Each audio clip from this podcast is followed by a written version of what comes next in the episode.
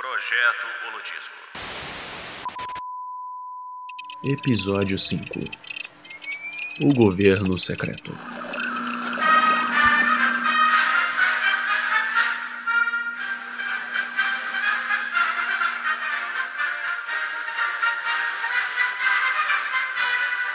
O fim do mundo era inevitável.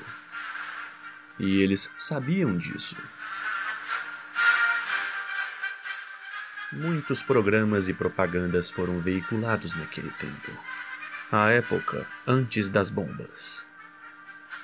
Foram medidas tomadas pelo governo secreto, manipulando das sombras tudo e a todos, com a certeza da destruição iminente.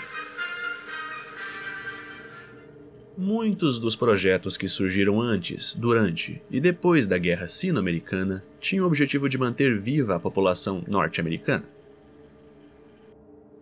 Tentar fazer o melhor para o povo. Isso tudo não passou de cortina de fumaça para financiar projetos que pudessem garantir a segurança daquele seleto grupo de pessoas.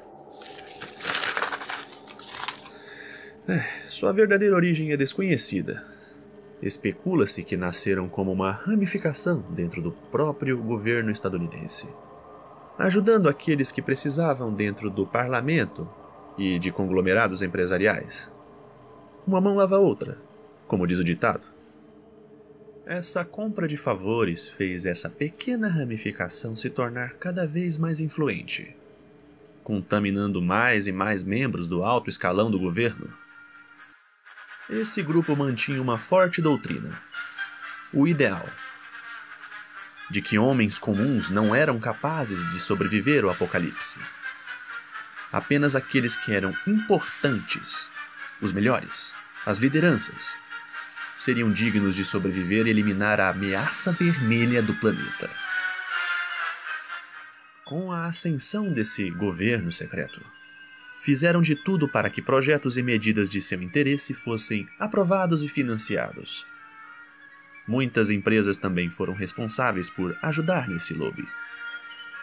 Uma dessas empresas foi a Valtech, que pôde finalmente colocar em prática o projeto Safe House, dando início à construção dos Vaults que salvariam a população americana da devastação nuclear. Mas os planos desse ramo secreto do governo não paravam aí.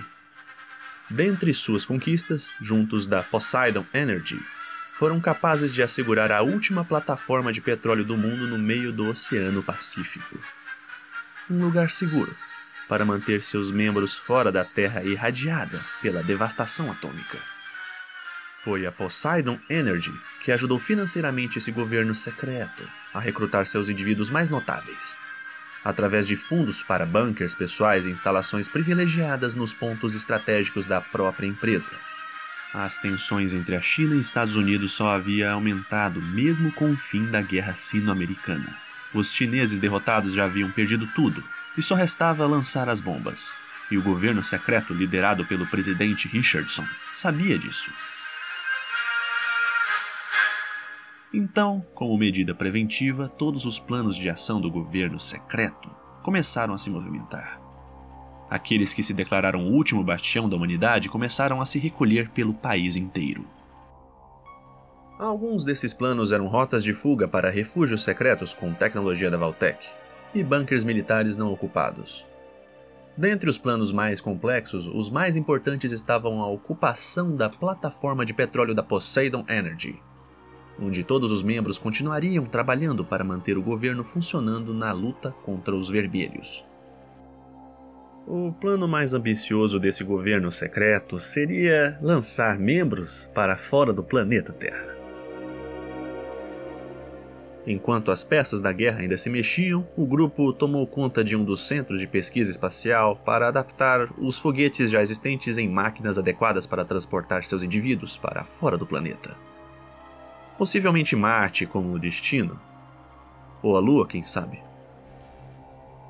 Com todos esses planos em ação, a população e os subordinados do governo foram deixados no escuro, sem comando, sem resposta. Mesmo com a deserção de uma das bases militares mais importantes naquele momento, que agora era liderada pelo capitão Roger Maxson, nenhuma resposta foi emitida.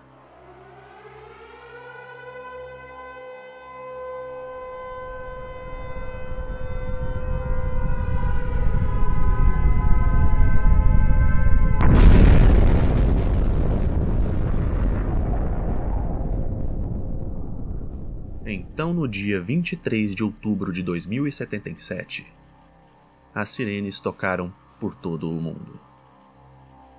E quando elas pararam de tocar, o mundo já não existia mais.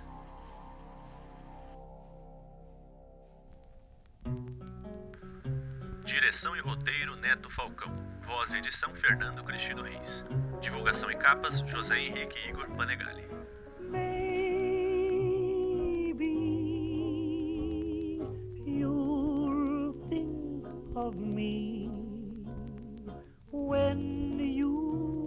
tomorrow.